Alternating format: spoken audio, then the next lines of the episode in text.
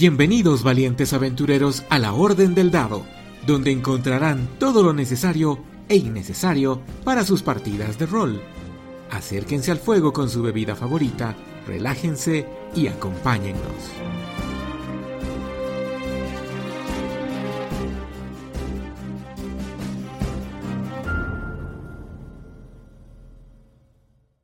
Hola aventureros, hoy tenemos la segunda parte de nuestro gran programa de clases de Dungeons and Dragons quinta edición. Como saben, mi nombre es Andy y estoy aquí con alguien cuyo personaje favorito siempre han sido los NPCs, mi amigo Manfred. Hola Andy, sí, me encantan los NPCs, incluso me gusta irme de aventura a veces con un NPC con el grupo. Hoy vamos a hablar de el guerrero, el explorador, el hechicero, el mago. Vámonos primero con el explorador, ¿te parece?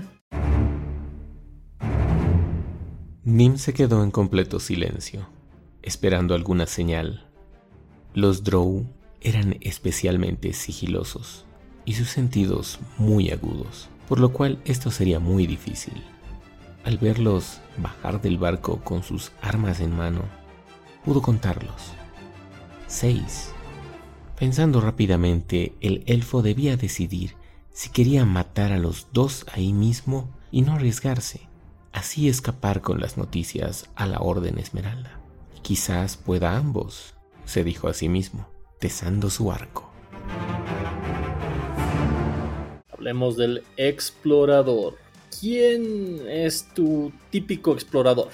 Cuando, cuando, cuando decimos explorador, ¿quién es tu arquetipo de explorador?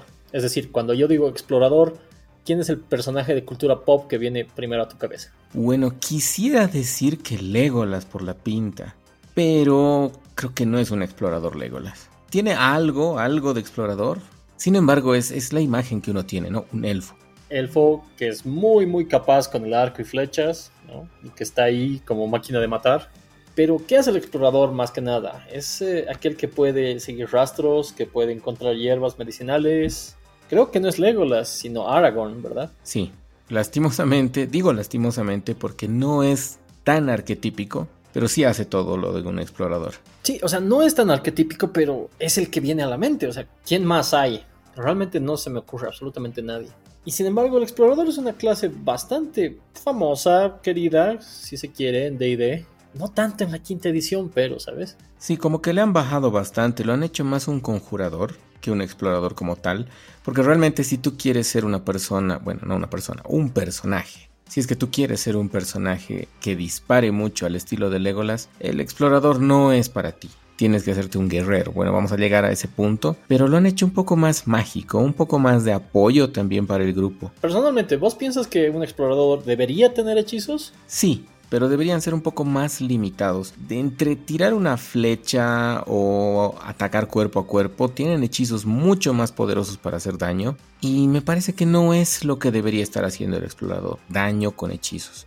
Sí, debería apoyar con los hechizos. Sí, yo también pienso que en vez de tener hechizos de por sí, debería tener habilidades como hechizos. Algo así como el Warlock, que tiene algunos hechizos limitados y más que nada habilidades que complementan su, su explosión sobrenatural. Pero bueno, ¿qué nos dice el libro? El libro, curiosamente, ha sido criticado por poner al explorador, que es una de las clases favoritas de muchas personas, como básicamente una de las peores clases del manual básico. Tienes que tenerle mucho amor para creértelo cuando ya sabes lo que hace. Incluso eh, Wizards of the Coast mismos han tenido que sacar una versión alternativa en uno de sus arcanos desenterrados del explorador, porque la clase base del libro era un poco inútil. Yo no lo llamaría inútil, pero sí como que se va un poco de, lo que tienes esperado de un explorador. Vos tienes el manual del jugador ahí contigo. Eh, vamos leyendo lo que es oficial y yo voy acotando lo que han cambiado, ¿ok? Bueno, lo que no han cambiado, y estoy seguro que no han cambiado, es su dado de golpe, que es de un dado de 10. Te cuento que han tratado. En uno de los primeros arcanos desenterrados que salieron al principio, querían ponerle dado de golpe como dos dados de 6. Mira que está mejor. Iba a ser la segunda clase que tenga capacidad de llegar a 12, siendo la primera el bárbaro. Y la primera que iba a tener dos dados de golpe, siendo que su mínimo nunca podría ser uno. Esa es una belleza. Y el, estándar 7. claro, la, tirada siempre iba a ser mejor. Pero muchos se quejaron, supongo que los admiradores de los bárbaros no les gustó que, perdiesen su exclusividad y se quedó en uno de 10. Muchos decían que hubiese sido ideal si es que hubiese tal cosa como 2 de 5. Eh, podían haberlo hecho con el dado de 10, pero no hay mucha imaginación últimamente. Veamos. Competencias con armaduras ligeras, medias y escudos. Se supone que los Rangers o exploradores andan, eh, son más eh, sigilosos y sagaces, ¿no? Que tanquecitos que van adelante a recibir daño. Pero pueden hacerlo y muy bien. Ah, sí, sí, sí, porque su armadura no depende de cuánto metal llevan encima, sino de su agilidad, por lo cual la destreza es muy importante para esta clase. Así que ya saben a qué irle, tienen que irle a la destreza primero. Después a qué le irías. Eh, sabiduría o fuerza, dependiendo de a qué quieres ponerle énfasis, a tus hechizos o a un ranger que vaya cuerpo a cuerpo, ¿no? Por como está el libro, yo diría sabiduría obligado. Ya. Y luego la fuerza. Sobre todo porque la sabiduría eh, aporta mucho a muchas de sus habilidades más eh, importantes, ¿no? Como percepción, sobre todo percepción. Y se va a usar harto. A nivel 1 ya tiene enemigo predilecto. Sí, pero es, esa es una de las grandes falencias del, Ranger, ¿no? Que esta clase de enemigo predilecto te da muchas cosas, como por ejemplo, eh, tienes ventajas eh, al tratar de rastrearlos, puedes aprender un idioma de, relacionado con tu enemigo predilecto. Pero eh, el idioma tiende a ser muy importante al menos en mis narraciones, porque es tan sorprendente como todos se ponen abisal, sí, quiero hablar infernal, quiero hablar elemental, quiero hablar eh, obviamente élfico, e, enano, porque tengo un amigo enano aquí, y obvio que es común, o muy bien, sabes todos esos idiomas. Aquí hay un gigante, no le puedes hablar.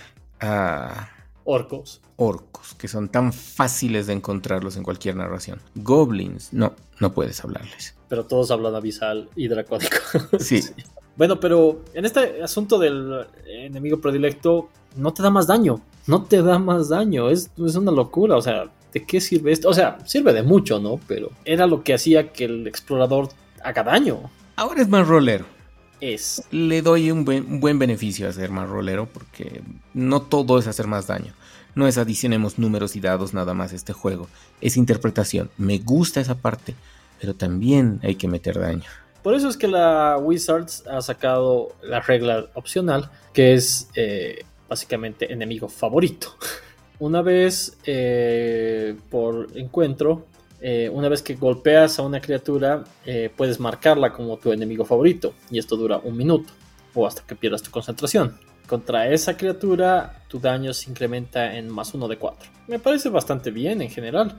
A nivel 6 esto sube a a más 1 de 6 y a nivel 14 a más 1 de 8. Y puedes utilizar esto tantas veces como tu bonus para la proficiencia. ¿Qué te parece hablar ahora del explorador nato? Es cuando estás familiarizado en un entorno en concreto, ¿no? Algún tipo de terreno, eres experto para viajar y sobrevivir en algún tipo de región. Eh, te dan algunos ejemplos acá, ¿no? Obviamente las habilidades que tienes igual son un poco más roleras y algo del movimiento porque por ejemplo el terreno difícil no te ralentiza en el viaje del grupo. Pero ¿qué pasa si tu narrador trabaja con muchas elipsis? Suelo hacer eso yo, entonces bueno... ¿En serio? Sí, sí, sí. Y lo hago principalmente porque ahora el grupo con el que estoy jugando, el grupo principal, viaja de un lado a otro. Entonces tengo que hacer elipsis porque si no se la pasan en viajes. Pero bueno, volviendo al tema. Tu grupo no puede perderse por causas no mágicas. Una maravilla. Sí, esa sí es una maravilla. Me parece un poco. un poco que arruina las campañas de supervivencia. Pero si te vas a hacer un explorador, que sirva de mucho, ¿no? No, y sirve, sirve harto. Sirve harto eso. Ahora, otro tema acá. Cuando estás ocupado en cualquier otra actividad cuando viajas, como forrajear, orientarse o rastrear, permaneces atento al peligro. Pero ahí es una parte ya un poco engañosa, ¿no? Porque muchos jugadores te van a decir, bueno, estamos viajando, ¿no? Cuando van de un, pueblo a otro, aunque esté al frente. ¿Cuenta como viaje? claro. Si estás viajando en solitario, puedes moverte con sigilo a un ritmo de viaje normal. Nunca pasa. Peor con mis elipsis. Cuando forrajeas, encuentras el doble de comida de lo normal. Eso está bastante bueno, sobre todo si estás en la infraoscuridad y no encuentras nada más que hongos. Súper para la supervivencia. Sí. Cuando rastreas a otras criaturas también descubres el número exacto de las mismas, sus tamaños y hace cuánto pasaron por la zona. Inserte escena de Aragorn en las dos torres. Muy representativa. La opción, en este caso, que ha salido en el arcano desenterrado, es la de explorador hábil. Involucra un poco más eh, beneficios para el propio explorador más que para el grupo. A nivel 1 gana doble proficiencia con cualquier habilidad, con una habilidad que él escoja. Y además eh, gana dos idiomas adicionales. Escojan orco. sí, podrían evitar muchas matanzas. A nivel 6, eh, el explorador gana eh, errabundo. esto le incrementa en 5 pies su velocidad.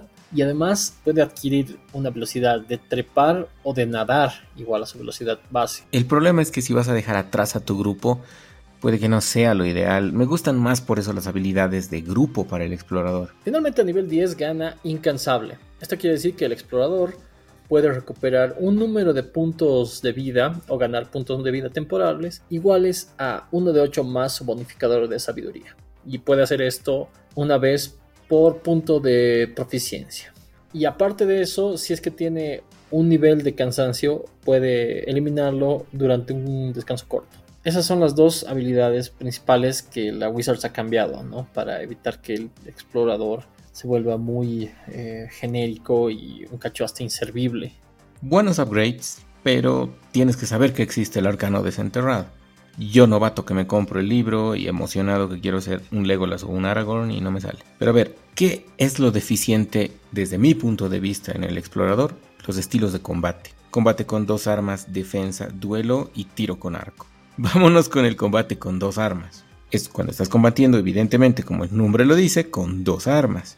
Puedes añadir un modificador por característica al daño del segundo ataque. Ya, normalmente cuando no tienes esta característica, tu segundo ataque con la mano torpe no hace tanto daño. No le, no le añades nada. Con esta característica sí, ya le añades tu bonificador de fuerza o de destreza completo. Ten en cuenta que el explorador, y ya vamos a ver eso a quinto nivel, gana un, ataque extra. Ya son tres ataques con el bonificador completo. Y si es que has hecho algún hechizo que te sube un poco de daño, o estás peleando contra tu enemigo predilecto, o favorito en este caso, ya son 3 de 8 más 9 más 3 de 4. Daño respetable. Vámonos con la defensa más uno a la CA cuando llevas cualquier tipo de armadura. Eh, bastante bien, teniendo en cuenta que la quinta edición eh, la armadura no sube tanto y cualquier cosa que te la suba y se apile con tu armadura siempre es bueno. Cuesta mucho subir la armadura. Duelo, cuando empuñas una única arma cuerpo a cuerpo, que solo requiera una mano para usarse, recibes un más 2 a tus tiradas de daño con esa arma. Me sigue pareciendo bastante bueno. Más 2 es bastante. Ya, Vamos con el lanzamiento de conjuros que creo que es la estrella y hace inútil el estilo de combate. Solamente para añadir, antes de que pasemos, hay otros estilos de combates que vienen de los eh, arcanos desenterrados que no vamos a tocar ahora porque obviamente solamente nos estamos refiriendo al manual básico del jugador, pero hay cosas mucho más interesantes que luego podemos hablar una vez que hagamos un programa exclusivo del explorador. Bueno, el explorador sí, es una de las clases que hace hechizos de una manera un tanto menos poderosa que los druidas, clérigos, hechiceros o magos, pero son hechizos que sirven en ocasiones específicas, ¿verdad? Centrándose en conjuros que quizás lo ayuden a sobrevivir más en la naturaleza o subir un poco su daño. Yo digo que bastante el daño. La limitante obviamente está en la cantidad de conjuros que puede hacer al día. Pero vámonos, Andy, al arquetipo del explorador que viene a nivel 3. No lo vamos a enumerar como tal, no vamos a profundizarlo, pero para que sepan algo al menos de, los arquetipos eh, y se van a hacer una idea. Uno podría ser cazador, podría ser el señor de las bestias y obviamente los podemos desglosar, ¿no? En otros manuales como la guía de todo de Sanatar o el caldero de todo de Tasha, tenemos otros eh, arquetipos que son mucho mejores. De hecho, el Señor de las Bestias es uno de los peores arquetipos eh, confirmado, incluso hasta por la Wizards. Lo cual es triste porque la idea de un compañero animal siempre ha sido medio que muy eh, el buen estereotipo del explorador, ¿no? Más cuando vemos a un enano en el trailer de World of Warcraft con un oso.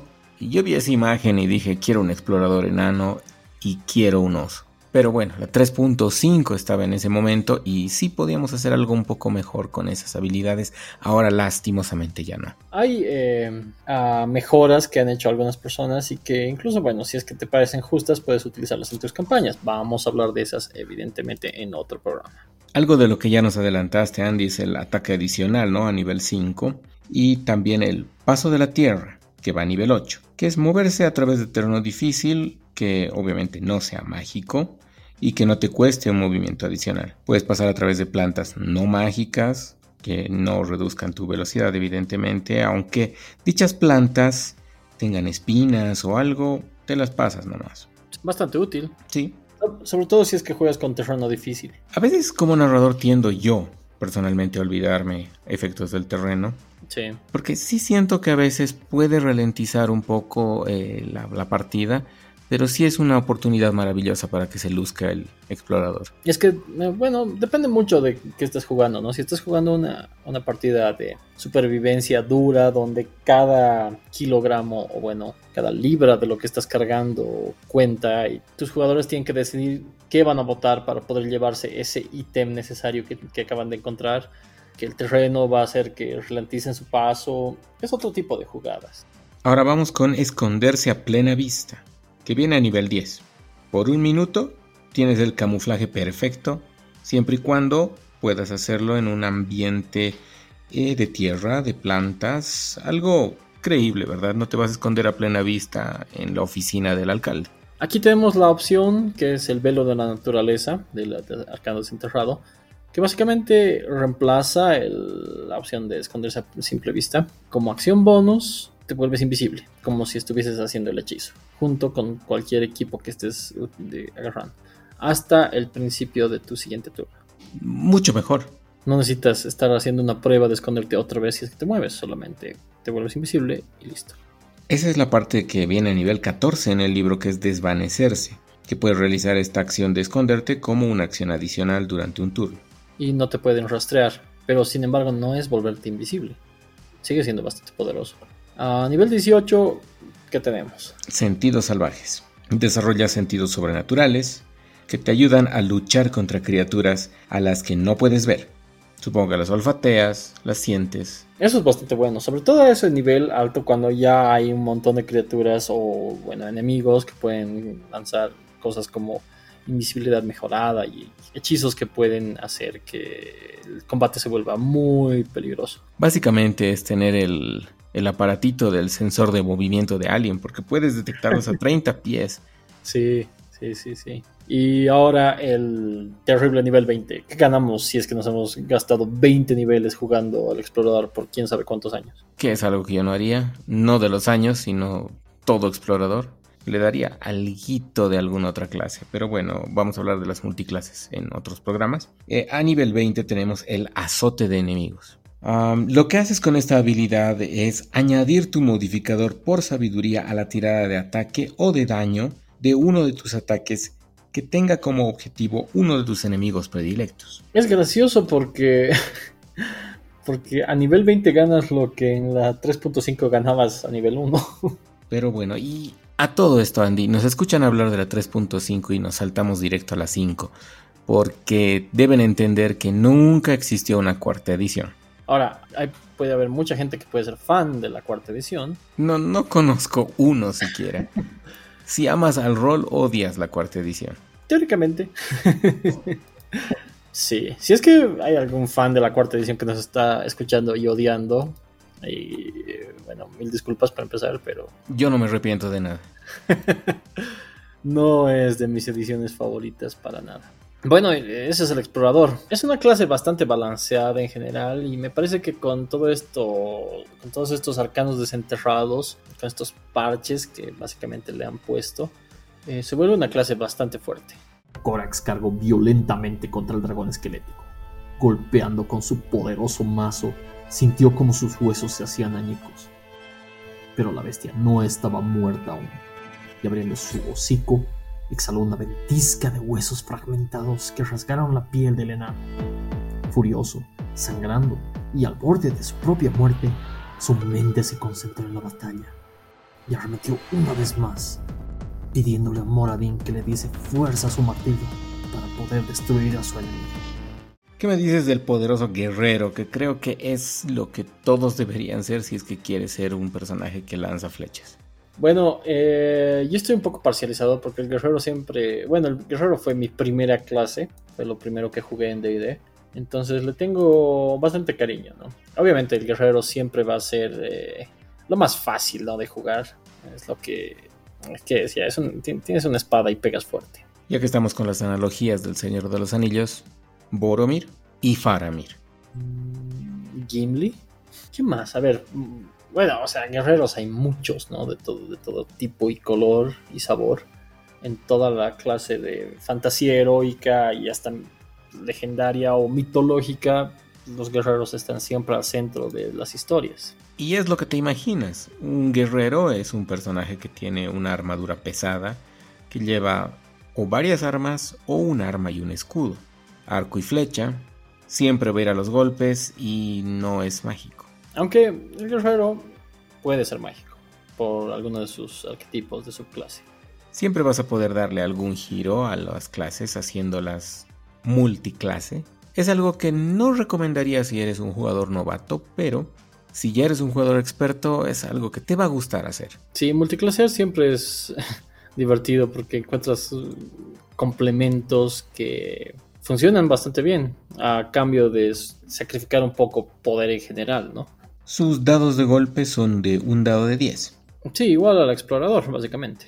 Competencias igual, con todas las armas, todas las armaduras. Sus características más importantes, mm, destreza, fuerza, constitución. Yo me a la fuerza y constitución directamente como recomienda el libro. Pero si es que quieres lanzar flechas como ya les había anticipado, destreza. Igual tenemos estilos de combate, de los cuales ya hemos hablado, pero creo que aquí hay un poco más, ¿no? Sí, ya habíamos hablado del combate con dos armas, la defensa, el duelo eh, y el tiro con arco, pero ¿qué, ¿qué añade el guerrero? Es la protección y combate con armas a dos manos. La protección es muy importante si es que te vas a hacer alguien que vaya al frente a hacer de tanque y recibir golpes en la cara. Básicamente la protección hace que cuando alguien ataque a, a alguien que está cerca tuyo, ese ataque se vuelva menos efectivo, ¿no? Básicamente le estás dando desventaja. Puede funcionar, pero cuando el enemigo es muy poderoso, no. Bueno, combate con armas a dos manos hacen... Ah, que cuando golpeas, si sacas un uno o dos puedes volver a lanzar el dado, ¿no ve? Eso es muy bueno. Eso personalmente te digo, a, maximiza el daño de maneras bastante intensas en, en medio del combate. Y más si juegas con fallo crítico, como me encanta jugar. Ah, vamos a tener un programa exclusivamente dedicado a los fallos críticos, a los éxitos críticos y a las pifias en general. Me interesa mucho hablar de ese tema. Vámonos con tomar aliento. Tomar aliento, una característica bastante importante del guerrero, que básicamente le permite continuar en combate por más tiempo. En el medio de la batalla, el guerrero puede tomar un segundo aliento y curarse un cierto número de puntos de vida. Que es un dado de 10 más tu nivel de guerrero. Y esto puede hacerlo cada descanso corto o largo. Bueno, para eso el corto, ¿no? Vámonos a revisar, Andy, la acción súbita. Que es fascinante y muchas personas realmente no la aprovechan como se debería. ¿Qué hace la acción súbita? Durante tu turno puedes llevar a cabo una acción, además de tu acción y acción adicional habituales. Eso quiere decir que puedes hacer un ataque más no solo eso, o sea, es una acción completa. Si es que estás tomando alguna otra clase, puedes hacer un hechizo más, porque es una acción más. Si es que tienes, no sé, ya dos ataques, como acción haces tus dos ataques, ¿verdad? Y luego haces tu acción súbita y luego tienes dos ataques más. Puedes hacer una licuadora literalmente con un guerrero. Bueno, tienes que tardar, tienes que esperar hasta nivel 17 para poder utilizarla dos veces antes de un descanso, pero sigue siendo bastante poderoso. Teniendo en cuenta que el guerrero, como vamos a ver ahorita, va ganando más ataques. De hecho, muchos más ataques que el resto de las clases. A nivel 5 gana un ataque extra. A nivel 11 gana un ataque extra. Y a nivel 20 eh, gana su tercer ataque extra. Dándole un gran total de 4 ataques. Y lo merece, porque si lo vas a jugar puro, no vas a hacer nada más que atacar si llegas a nivel 20 ya tienes dos acciones súbitas. Eso quiere decir que por turno, cuando utilizas una de tus acciones súbitas, puedes hacer hasta 8 ataques. Y bueno, tenemos también otras habilidades además de atacar, como en este caso el indómito, que puedes repetir una tirada de salvación que hayas fallado, pero tienes que quedarte con el segundo resultado. Eso es bastante bueno, ya que los guerreros, a pesar de ser eh, los que meten más daño en general, eh, suelen ser muy vulnerables a ataques que requieren tiradas de voluntad o salvaciones eh, basadas en eh, características más mentales, ¿verdad? Pero bueno, em, finalmente el guerrero gana muchos puntos de característica o dotes, como lo quieras ver, gana 7 puntos de característica, en realidad 14 puntos de característica que puede distribuir alegremente entre fuerza, destreza y constitución hasta el punto de poder seguramente llegarlos a nivel 20 los 3. O bien si es que estás jugando con esa regla, dotes, que es aún más poderoso, porque las dotes son eh, un cacho desbalanceadas en la quinta edición. Algunas bastante desbalanceadas. También tenemos arquetipos marciales, pero vamos a hablar de eso en otro programa. Pero para que tengan una idea, es el campeón, el maestro del combate y el caballero arcano. Eh, como te decía, el caballero arcano puede hacer magia. Y ya que estamos con magia, vámonos al hechicero.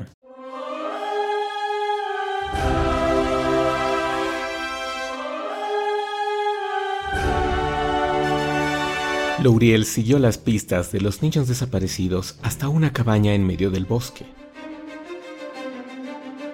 Con total rabia descubrió que los infantes fueron engatusados por un arlequín para ser la presa de una horrible bruja. Encolerizada, recordó que por sus venas corría sangre de dragón y que siempre contenía su ira, pero no era el momento. Tomó un pequeño trozo de guanos murciélago que guardaba en su bolso de hechizos. Dijo unas palabras que helaron a sus enemigos y después de un estallido de magia los calcinó en llamas. Sus compañeros tuvieron que abandonar la cabaña rápidamente. Cuando Lauriel desataba al dragón que llevaba dentro, nada se salvaba de su ira. Vamos a hablar del hechicero. Puntos de golpe, un dado de 6. Empezamos con los flemas. Sí, pero antes eran mucho más flemas, tenían uno de 4 nomás. No tiene competencias con armadura. Y sí con algunas armas, ¿no? Como dagas, dardos, ondas, bastones, ballestas ligeras. No que las necesite. No. ¿Qué es lo primero que se te viene a la cabeza cuando decimos hechicero?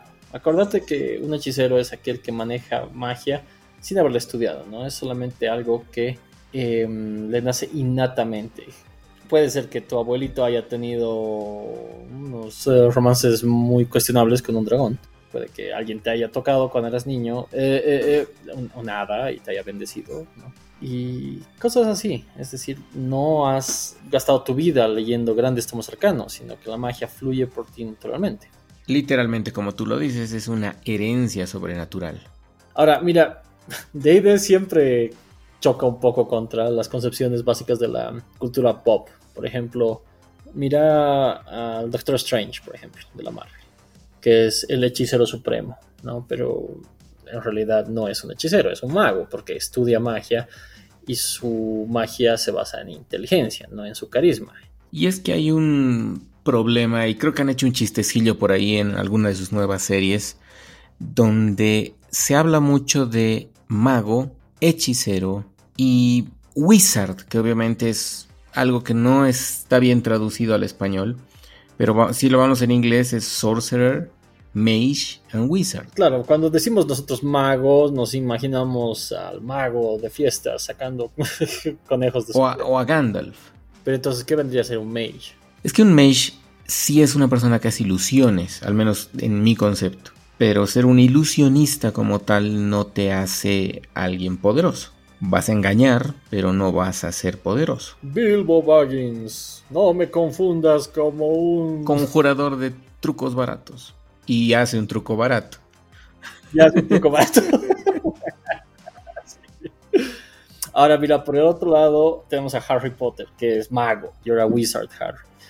¿Y en qué se basa? Es talentos naturales que aparecen de la nada. No, esos son hechiceros, no son magos. Y, es que wizard viene de la palabra wise y claro. Debería ser alguien que no tenga innato el conocimiento, sino que lo haya aprendido y por eso es sabio. Eh, entonces, ¿quién está mal? ¿La cultura pop o D&D? Todos estamos mal. Porque no nos ponemos de acuerdo en estos conceptos y mucho menos con las traducciones. Los hechiceros eh, son una de las clases más eh, versátiles, pero me parece que están un poco restringidos comparados con los magos, que vamos a ver luego, ¿no? Principalmente porque no conocen tantos hechizos, a pesar de que pueden hacerlos cuantas veces, no, bueno, no cuantas veces quieran, pero pueden hacerlos sin la restricción de los magos, ¿no? Que tienen que estudiarlos, tienen que memorizarlos. El hechicero solamente lo sabe y ya, y los hace cuando puede. ¿Cómo juegas esto de una forma rolera? Subes de nivel. Me acordé un chiste que no me sabía. Más o menos algo así. Me acabo de inventar un nuevo chiste. No lo siento muy rolero, siento que tiene que aprenderlo de todas formas. Por eso en la primera edición, subir de nivel no se trataba de experiencia, se trataba de oro. Tenías que juntar eh, cierta cantidad de oro y el juego te decía, no, este oro lo tienes que invertir en irte a entrenar. Tienes que pagarle a alguien para que te enseñe a hacer de nivel 2. Entonces ahí, o sea, era un poco más holístico, pero también se basaba en como que ya he matado esto, ya me, subo nivel. Entonces, a pesar de ser un poco más holístico, jugaba un poco más degeneradamente en el Power Gaming. Eh, ¿Quieres hacer que tu juego sea holístico? Perfecto, o sea, vas a subir un nivel como, como guerrero, eh, pero como DM te puedes decir, ah, no, no, no puedes subir hasta que vayas a un pueblo y entrenes, o le pagues a alguien para que te enseñe. Y es algo que puedes hacer, pero es difícil de mantener. Yo empecé mi campaña así, pero es muy difícil de mantener cuando ya estás en lugares inhóspitos y volver a un pueblo significaría toda una campaña para volver. Sí, definitivamente. Por eso el juego como que asume que vas entrenando en el viaje. Por... y bueno, eso eventualmente decanta en que se siente como que estás caminando por algún lado y de repente salen chispitas a tu alrededor y aparecen números de experiencia sobre tu cabeza y ¡pum! nivel 3. En el caso del hechicero, sin embargo, me parece que es el más justificado para que vaya aprendiendo nuevas cosas sin que nadie le enseñe, porque justamente la herencia mágica que tiene es como que, ay, me estoy volviendo más poderoso y he aprendido algo. Los hechiceros son como que, ay, me voy a dormir, oh, me he despertado sabiendo bola de fuego, qué, belleza. Es como que la vida no te da cosas gratis. A los hechiceros sí. Veremos qué les da de gratis, pero en realidad la mayor parte de las cosas que los hechiceros necesitan saber son sus hechizos. Y la elección de hechizos de un hechicero es muy importante porque solamente aprenden una cierta cantidad limitada de hechizos, empezando con 2 a nivel 1 hasta un gran total de 15 a nivel 20. Como te digo, es muy limitado. Entonces tenemos los orígenes mágicos, que pueden ser el linaje dracónico, por ejemplo, o la magia salvaje. Pero vamos a hablar más adelante de eso. Es interesante que el hechicero, ya que tienes que determinar de dónde ha salido un hechicero, o bueno, tiene que escoger eh, estas eh, características desde nivel 1, a diferencia de otras clases que tienen que escogerlas a nivel 3. Y muchas veces a nivel 1 no tienes idea de lo que estás haciendo. Sí, como bueno, es eh, de esperarse, esta, eh, esta decisión va a alterar toda tu carrera en el futuro. ¿Qué más tenemos con el hechicero? La metamagia. La metamagia. La metamagia solía ser algo que cualquiera que pudiese lanzar hechizos y pudiese comprarse dotes podía tener, pero ahora es algo eh, exclusivo de los hechiceros, lo cual los hace, les da un poquito de ventaja sobre los magos comunes. La metamagia te permite utilizar algunos hechizos de formas más versátiles. Puedes hacerlos que sean más poderosos, puedes hacer dos hechizos en un mismo turno. Puedes no usar em, insumos para los hechizos que son necesarios en algunas ocasiones. Es una lista bastante larga, vamos a hablar más a profundidad cuando hablemos específicamente del hechicero y cuando hablemos específicamente de cómo funciona la magia en D&D. Vámonos entonces con el mago, Andy. Pensando rápidamente en su siguiente movimiento, Itza ralentizó a los Kuoto a que los rodeaban permitiendo que Anika y Korax pudiesen eliminarlos más fácilmente. Algo se alzaba del lago oscuro, algo grande y peligroso, algo que estaba muy por encima de sus posibilidades. Al ver los tentáculos del príncipe de los demonios, ejecutó un hechizo de volar en sus dos compañeros gritándoles, ¡Hay que irnos de acá ya! Las espadas y mazos eran poderosos, pero solo un mago podía salvarles el pescuezo esta vez. El mago, David Blaine. En el dibujo me parece muy curioso en el libro y es algo que siempre quise mencionar. Tenemos un mago que parece un Dumbledore afroamericano. y creo que mucho se, se parodiaba eso por el cambio de actores. Es el mago de la Lego Movie. También, sí. Los magos son una de las clases más interesantes del libro y obviamente una de las más tradicionales e icónicas del juego. Una de las bellezas del mago es que se puede aprender absolutamente todos los hechizos que existen en el libro y más. ¿Tendrá el tiempo de lanzarlos todos? No sé, pero que se puede aprender todo, todo. Y definitivamente es eh, la clase más propensa a aparecer con alguna, con alguna cochinada inesperada que el DM va a estar así como que, ah, a ver qué es eso. No, pucha, ya, ok, se muere. Y todo te encuentra al bombo. Invertir gravedad, ah, gran hechizo, nivel 7, muy desbalanceador. Igual gana un dado de 6 eh, por nivel, dados de golpe, entonces... Sí, todos esos eh, memes de que el mago se muere pisando un dado de 4 o alguna cosa así, ya no se aplican, porque ya no son tan enclenques. No usan armaduras, pero eso no impide que sean duros. No, porque tienen eh, hechizos como armadura de mago o escudo que pueden hacerlos eh, durar mucho más en batalla. Ahora, el mago eh, necesita tener un libro de hechizos, definitivamente, donde escriba toda la magia que vaya a aprender y vaya a ir investigando. Es definitivamente una de las clases más nerds que existe. Es decir, eres un tipo jugando a alguien que estudia mucho. ¿Qué pasa si pierdes su libro? Bueno, no es tan trágico porque como tienes que memorizar los hechizos que vas a hacer al día siguiente, eh, puedes seguir haciendo esos hechizos una y otra vez. Pero sí es muy trágico perder tu libro en general. Un libro es eh, mucho más importante que una espada y su armadura para un guerrero, para el mago. Creo que es más importante que el mago mismo. Sí, hay em, eh, campañas enteras alrededor de grandes libros que tienen hechizos muy avanzados que obviamente la gente trata de encontrar. El libro de un mago depende mucho de cómo tú dirijas tu campaña. Puede que, según vos, el mago tenga una letra horrible o de médico o haya escrito su hechizo en una fórmula tan incomprensible que sea una receta única para él. Y si es que alguien más lee ese libro, no va a entender nada. O puede que sea un tesoro invaluable y cualquiera que esté tratando de cazar hechizos extraños eh, se dedique a matar magos para robar sus libros y tener acceso a poderosos conjuros, ¿verdad? Increíble idea, creo que te acabas de quemar una de las ideas más épicas para una narración. Hablando de eso, tenemos que hacer un programa sobre ideas que tenemos para narraciones y eso viene pronto. Me voy a robar tu idea. Vamos a ver qué es lo que gana el mago aparte de su bastante impresionante lista de hechizos, que van ganando dos, van aprendiendo dos por nivel, ¿verdad? Algunos de estos hechizos incluso no necesitan ser lanzados gastando un espacio de conjuros, si es que estás usando espacios de conjuro. Estos hechizos que tienen eh, la calidad de ritualísticos pueden ser lanzados de manera gratis, pero tienes que gastar 10 minutos eh, lanzándolos. ¿Puedes hacerlo con cualquier hechizo? No, tienen que ser específicamente los que dicen que son rituales, como por ejemplo invocar a un familiar. Llamar a tu tía. sí, si es que se parece a un sapo. Vámonos con la recuperación arcana. Los magos tienen muchos hechizos por día y esto de entrada ya es eh, un bonus extra para que nunca se queden realmente sin hacer hechizos. Quiere decir que durante un descanso corto pueden recuperar un hechizo que hayan gastado eh, ese día.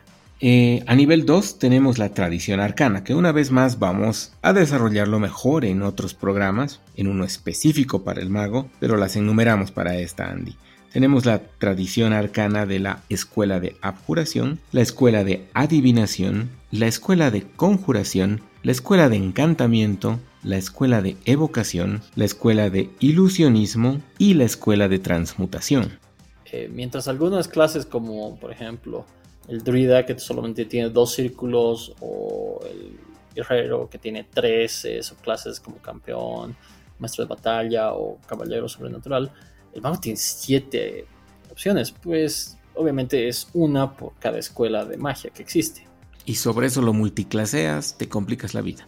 Sí, demasiado. El mago es así como el clérigo o el druida o como cualquier otra clase lanzadora de hechizos fuerte, mejor eh, explorada por jugadores que tienen un poco más de experiencia. O si es que quieres lanzarte a la piscina y vas a ser extremadamente metódico y le vas a meter todo lo que tienes al juego, bueno, buena suerte.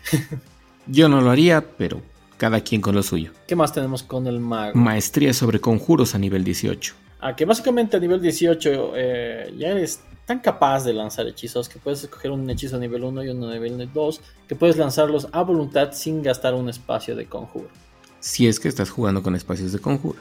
Sí, vos que no juegas con espacios de conjuro, ¿cómo adaptarías esto para tu sistema? Yo le haría lanzar dos hechizos por turno, porque yo lo hago mucho, mucho más monstruoso y épico. Entonces lanza tu hechizo y como acción adicional puedes lanzar uno de nivel 1 o de nivel 2. Interesante. Obviamente les pongo mucho al frente como para que sí sea más épico el encuentro. A nivel 20 esto sube a un hechizo de nivel 3 y los hechizos de nivel 3 son bastante poderosos. Tienes un hechizo que puedes lanzar cuantas veces te dé la gana y siempre lo tienes preparado. El mago es una de mis clases favoritas simplemente por la, la versatilidad que tienes para jugarlo. Puedes dedicarte a solo lanzar bolas de fuego, pero ¿dónde está la diversión en eso? Realmente hay tantas cosas y hay tantas opciones que puedes tener jugando con un mago que el tope es tu imaginación, pero no, no es cierto. Y mira, me adelanto un poquito a futuros programas que hemos preparado algo para, para hablar de este tipo de personas. Pero sí es bastante chocante cuando una persona quiere hacerse un mago, pero no tiene idea y no le pone las ganas necesarias y espera que el DM sea como que su niñera. Ah, sí.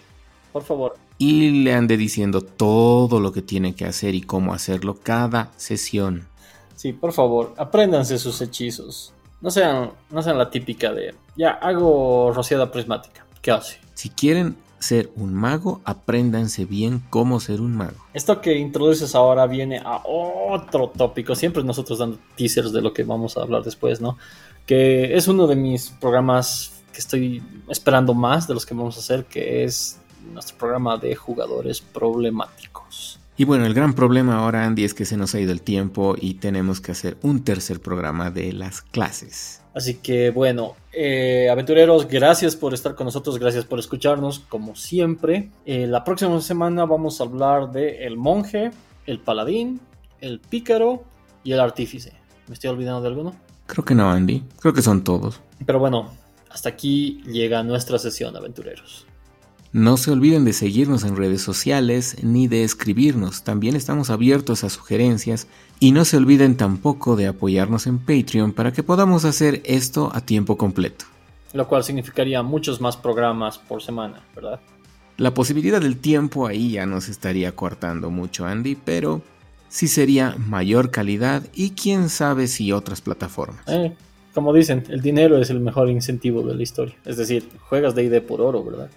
Claro, no es por diversión. en fin, nos vemos la próxima semana.